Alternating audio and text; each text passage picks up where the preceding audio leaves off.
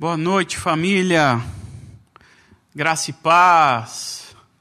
Feliz por estarmos juntos em mais um culto, em mais um domingo, mais um dia de celebração e adoração a nosso Senhor. Eu espero que todos estejam bem. Eu confesso que eu tenho sentido falta de todos, falta da nossa reunião, falta é, de estarmos aqui reunidos, mas eu tenho certeza que esse dia está muito próximo, está próximo um dia que nós estaremos juntos aqui fisicamente de volta. E eu gostaria de pedi-los que vocês abrissem as suas Bíblias no Evangelho de João, no capítulo 13. Evangelho de João, capítulo 13. Eu quero ler a partir do verso 1. Nós estamos aí no mês, acabando o nosso mês festivo, o mês de aniversário da igreja, e é pela total graça e misericórdia do Senhor que a Igreja da Fé Cristã completou 25 anos agora no dia 19. E como nós já dissemos e reitero agora, é um momento de muita alegria para a gente. Muita alegria. Momento de muita gratidão. Ao final, ao longo desses anos, Deus concedeu a nós o privilégio de conviver com muitas vidas, muitas pessoas, onde muitas histórias, muitas vidas foram divididas com a gente.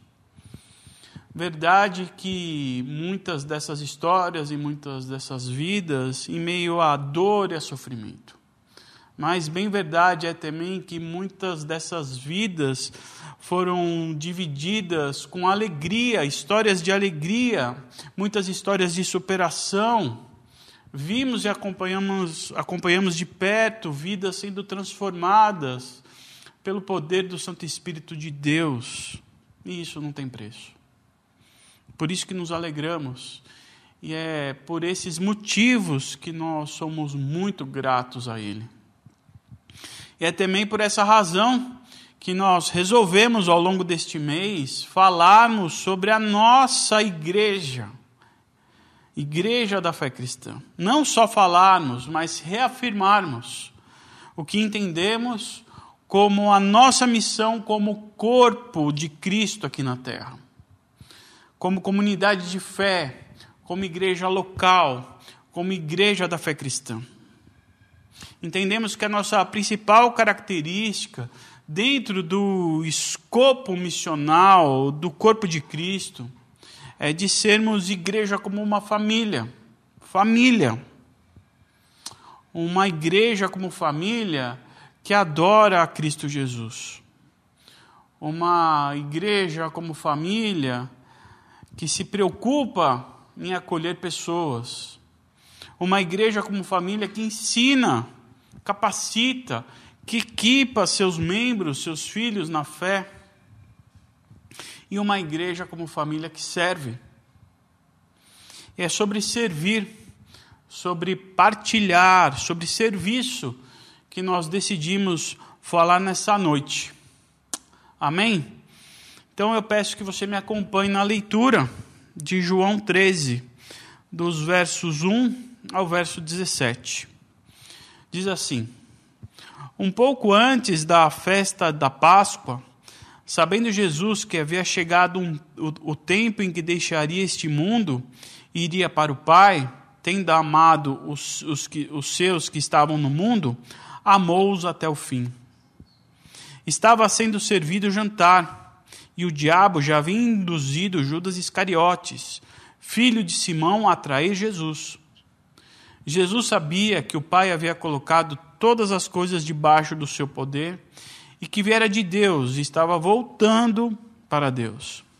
Assim levantou-se da mesa, tirou a sua capa, colocou uma toalha em volta da cintura. Depois disso, derramou água numa bacia e começou a lavar os pés dos seus discípulos enxugando-os com a toalha que estava em sua cintura. Chegou-se a Simão Pedro que lhe disse: Senhor, vais lavar os meus pés? Respondeu Jesus: Você não compreende agora o que estou lhe fazendo. Mais tarde, porém, entenderá. Disse Pedro: Nunca, não, nunca lavará os meus pés. Jesus respondeu: Se eu não os lavar, você não terá parte comigo. Respondeu Simão Pedro: Então, Senhor, não apenas os meus pés, mas também as minhas mãos e a minha, e a minha cabeça. Jesus respondeu: Quem já se banhou precisa apenas lavar os pés. Todo o seu corpo está limpo. Vocês estão limpos, mas nem todos. Pois ele sabia que iria traí-lo. Quem iria traí-lo? E por isso disse que nem todos estavam limpos. Quando terminou de lavar-lhe os pés, Jesus tomou, tornou a vestir a sua capa e voltou ao seu lugar. Então lhes perguntou: Vocês entendem o que eu fiz? Vocês me chamam mestre e senhor, e com razão, pois eu sou. Pois bem, se eu, sendo senhor e mestre de vocês, lavei-lhes os pés, pois também deve lavar os pés uns dos outros. Eu lhes dei o exemplo para que vocês façam como lhes fiz. Digo-lhes verdadeiramente que nenhum escravo é maior do que o seu senhor, como também nenhum mensageiro é maior do que aquele que o enviou. Agora que vocês sabem essas coisas, felizes serão se as praticarem. Vamos orar? Senhor, Deus e Pai, eu queria agradecer muito ao Senhor por todos esses anos que o Senhor tem nos levantado como igreja, como irmãos, como corpo de Cristo. E estarmos aqui, até aqui, é um grande privilégio que o Senhor depositou em nossas mãos, em nosso corpo. E de fato isso é motivo de muita alegria, Deus.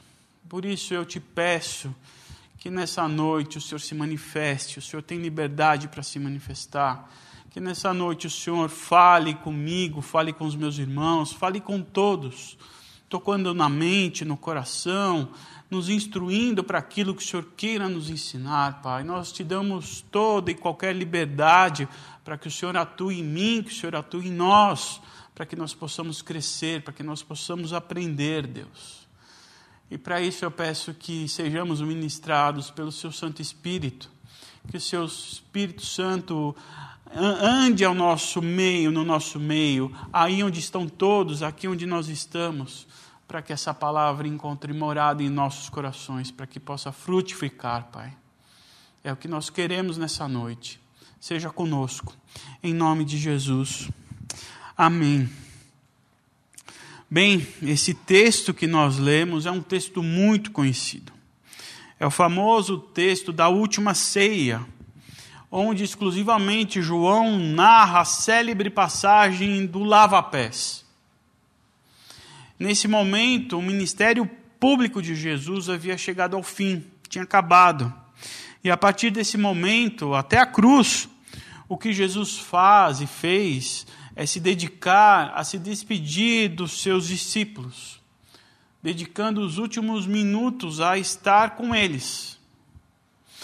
E especialmente essa noite, Jesus reúne, se reúne com seus queridos amigos e para celebrar a Páscoa com uma ceia, a famosa Santa Ceia. Mas nesse jantar, e de forma inusitada, Jesus toma um avental, coloca em sua cintura, e como a toalha em suas mãos, ele decide lavar os pés de cada um dos seus discípulos. E digo que é de forma inusitada, porque lavar os pés de outra pessoa naquela época não era algo que o mestre fazia ou que um convidado de honra, como no caso de Jesus, fazia. Aliás, não era algo que qualquer pessoa fazia, porque a função de lavar os pés era uma tarefa realizada por escravos. Por escravos. O mais baixo nível daquela sociedade, um escravo. Porque aqueles que chegavam das ruas empoeiradas, tinham que ter os seus pés limpos E quem fazia isso eram os escravos, como oferta de acolhimento pelos anfitriões da casa, até mesmo por causa do rito de purificação era necessário. Era um escravo que deveria estar lavando os pés dos discípulos e não Jesus. Esse gesto de Jesus, ao se ajoelhar com uma toalha, um avental, uma bacia e água, deixam todos perplexos, surpreende a todos, gera espanto. Afinal, Jesus não é um escravo, ele é o mestre. Jesus não é um escravo. Jesus é o Messias. Jesus não é um escravo, ele é filho de Deus. E na cabeça deles, dos discípulos, dos presentes, essa não era uma tarefa digna de uma pessoa como Jesus Cristo. E é por esse motivo que Pedro fica incomodado fica assustado. Pedro ele fica constrangido com o que Jesus está dizendo. E ele vai até Jesus e fala: Mestre, por favor, mestre, por favor, mestre, os meus pés não. Os meus pés o senhor não vai lavar. Imagina se tem um cabimento o senhor lavar os meus pés. Pedro não queria adverti-lo. Pedro queria livrar Jesus de um pseudo constrangimento. Pedro estava com aquilo que nós hoje chamamos de vergonha alheia. Não só Pedro, mas todos os presentes tinham em suas cabeças que aquilo que Jesus queria fazer era uma insanidade. Afinal, ele era filho de Deus, como já disse para vocês. Mas Jesus responde à pergunta de Pedro, repreendendo: Se você não deixar eu lavar os seus pés, você não tem parte comigo. Pedro, ainda sem entender o significado de suas palavras e do seu gesto, ele tenta dar um jeito naquela situação que considera no mínimo embaraçosa. Não só ele, mas todos. Então Pedro pede que ele desse um banho nele, numa referência ao batismo. Me batize então, Jesus. Olha, eu vou, vou, tentar tirar o senhor dessa vergonha. Então o senhor vai lá e me batiza. O senhor lava todo o meu corpo. Não só os pés, mas o senhor me banhe todo. Mas Jesus não. Jesus seguiu com o seu plano. Se ajoelhou e lavou os pés de todos, inclusive daquele que iria traí-lo, Judas. O objetivo de Jesus com esse ato não era simplesmente lavar os pés dos discípulos, não era fazer com que os seus amigos tivessem os pés limpos para o jantar, para se sentirem confortável. Jesus tinha um propósito muito maior com esse gesto, muito maior. O que Jesus queria fazer era ensinar um princípio. Um princípio. E convenhamos, Jesus era imbatível na sua forma de querer ensinar. A sua didática é sem precedentes. Jesus sabia muito bem como ensinar. Jesus sabia como deixar um princípio estampado nos corações das pessoas. Especifica, especificamente nesse jantar, ele não queria que fosse diferente. Melhor, Jesus queria que o princípio que ele estava querendo ensinar encontrasse morada definitiva, definitiva na alma e no coração dos seus discípulos. Jesus então pergunta para todos ali que ele, da qual ele lavou os pés, se eles tinham entendido o que ele tinha feito. Numa espécie de jantar de despedida, em meio à celebração de Páscoa, Jesus pega um avental, uma toalha, a fim de ensinar uma importante lição. Onde, lavando os pés dos seus discípulos, Jesus ensinou, não só aos seus discípulos, mas a todos nós, a importante lição de servir, a importante lição do serviço. Porque o serviço é essa grandeza que no reino de Deus não é medida pela quantidade de pessoas que estão ao seu serviço. Mas o serviço é a grandeza que é medida pela quantidade de pessoas que você está servindo. Jesus, diante de toda a sua majestade, mesmo sendo o Rei dos Reis, abaixou-se para lavar os pés dos seus discípulos. Filipenses diz que ele se esvaziou da sua plenitude, tomou forma humana para nos servir. O problema é que isso vai contra a lógica predominante no mundo. O mundo, com um megafone gigante, diz que o melhor é ser servido. Diz a todos nós que o melhor é ser servido. Não há problema nenhum em ser servido. Afinal, quem não gosta? Eu gosto. E muitas vezes é um privilégio sem tamanho ser servido. O problema é achar-nos que só devemos ser servidos. E não só isso, mas também acabar nos acostumando e acabando por tratar com total indiferença quem nos serve, que é o mais comum. Você nem olha na cara da pessoa e ainda maltrata. Jesus, com seu gesto, diz e mostra que a lógica que predomina é equivocada. Jesus nos ensina que o melhor, que o que há de mais belo nas, no, nas nossas relações é servir. É servir. E é por esse motivo que Jesus escolheu um momento tão emblemático para ensinar sobre o serviço.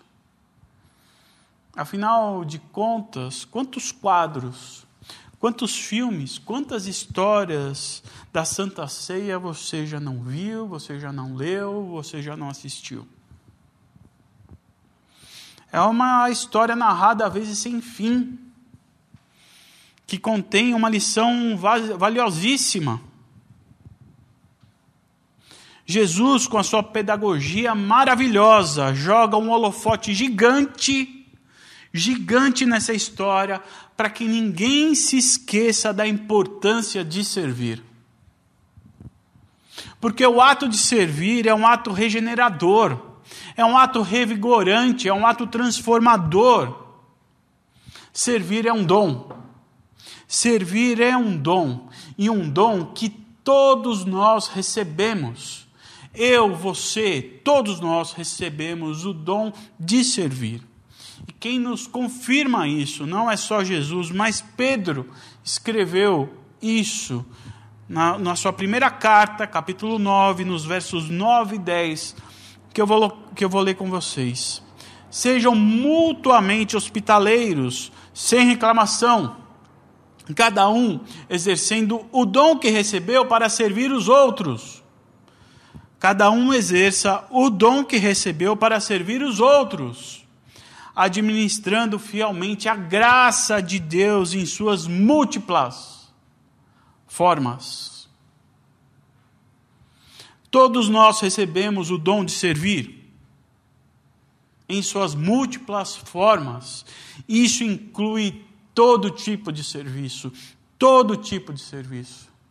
Isso significa que nós podemos e devemos servir, contribuindo de alguma forma para o bem comum Esse é o propósito, essa é a lição que Jesus nos ensina.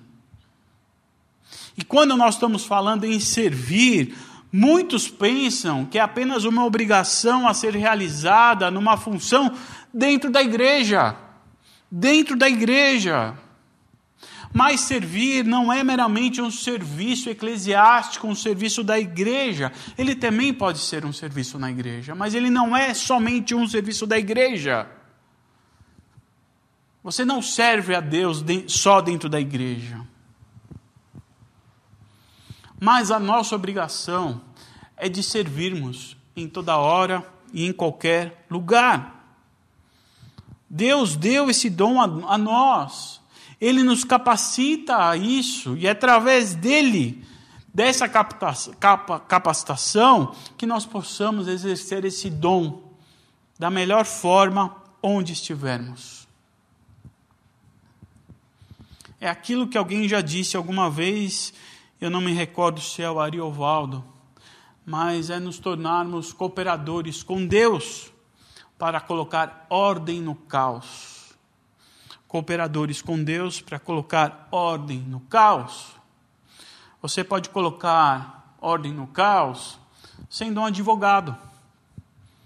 Você pode colocar ordem no caos cooperando com Deus sendo um médico, um engenheiro, um dentista, um psicólogo, um vendedor, um padeiro, um balconista, um servente, você pode cooperar com Deus, colocando ordem no caos, através do seu dom, através da sua profissão.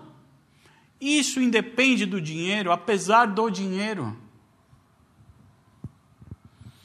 Assim também como nós podemos usar o nosso dom de servir em nossa casa, em meio aos nossos amigos, na nossa vizinhança, na escola, na faculdade que você frequenta, na reunião dos seus amigos, assim também como na igreja. O que nós temos que ter em mente é que nós somos chamados por servir. É essa lição que Jesus passou para os seus discípulos. E no final do texto que nós lemos, repito aqui para vocês a partir do verso 14: Pois bem, se eu, sendo Senhor e Mestre de vocês, lavei-lhe os pés, vocês também devem lavar os pés um dos outros. Eu lhes dei o exemplo para que vocês façam como lhes fiz. Digo-lhes verdadeiramente que nenhum escravo é maior do que o seu senhor, como também nenhum mensageiro é maior do que os que enviou. Agora que vocês sabem essas coisas, felizes serão se as praticarem. Jesus dizendo que a nossa felicidade implica em servirmos uns aos outros.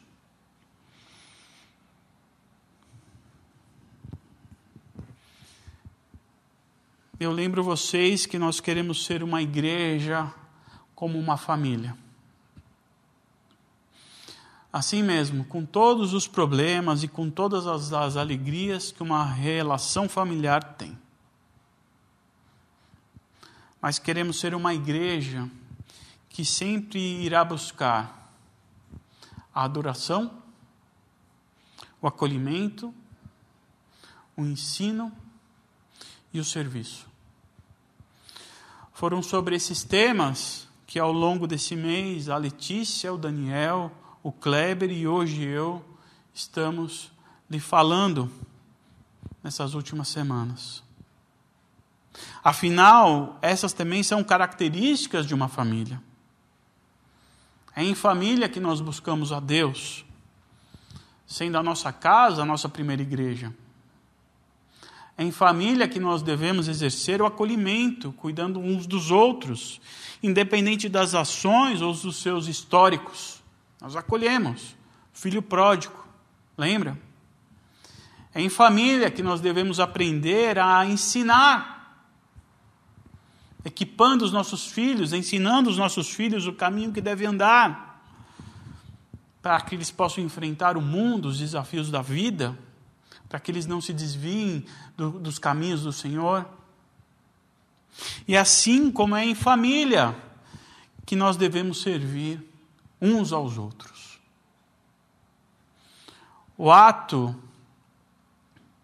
de Jesus lavar os pés dos seus discípulos foi feito de uma forma para que eles sempre pudessem se lembrar que foi o amor, o amor que os lavou.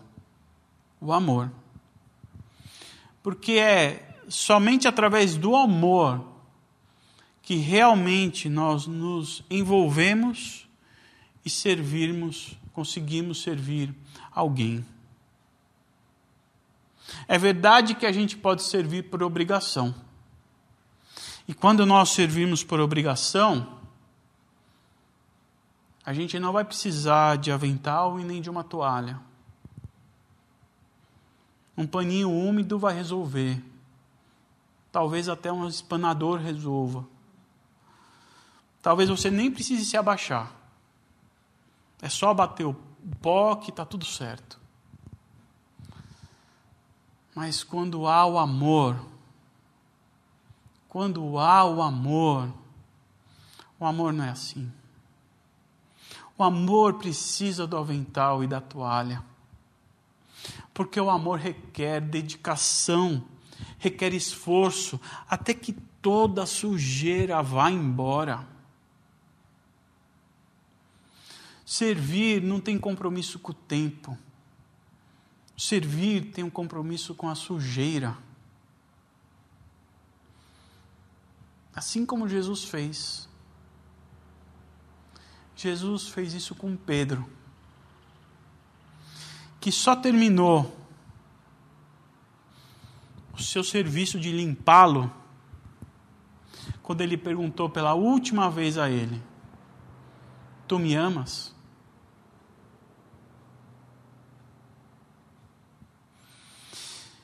Que o nosso propósito como igreja seja esse: de servir a todos que nos cercam com o mesmo amor que Jesus nos serviu. Sendo como um farol que brilha à noite, como ponte, como nós cantamos. Que nós sejamos como cartas vivas de Cristo, que todos olham para nós e dizem: Epa, esse daqui tem alguma coisa a mais. Cartas, cartas de Cristo, como nós iremos cantar agora sendo as mãos de Deus, instrumentos de Deus aqui na terra, cooperando para colocar ordem no caos. Esse é o meu desejo para você nessa noite. Esse é o meu desejo para nós nessa noite. Desejo esse que se estende para que nós tenhamos e buscamos, é o que nós buscamos ao longo desses 25 anos de igreja. A igreja da fé cristã, uma igreja que é uma família, uma igreja que adora, uma igreja que acolhe, uma igreja que ensina. E uma igreja que serve. Nós vamos cantar uma canção, reflita nela, faça dela a sua oração, para que você seja essa carta de Cristo, cartas vivas para um mundo em caos, para que vocês sejam instrumentos na mão dele, para que as pessoas possam enxergar o caminho, a verdade e a vida. E logo em seguida, a Letícia ora para terminar. Que Deus nos abençoe.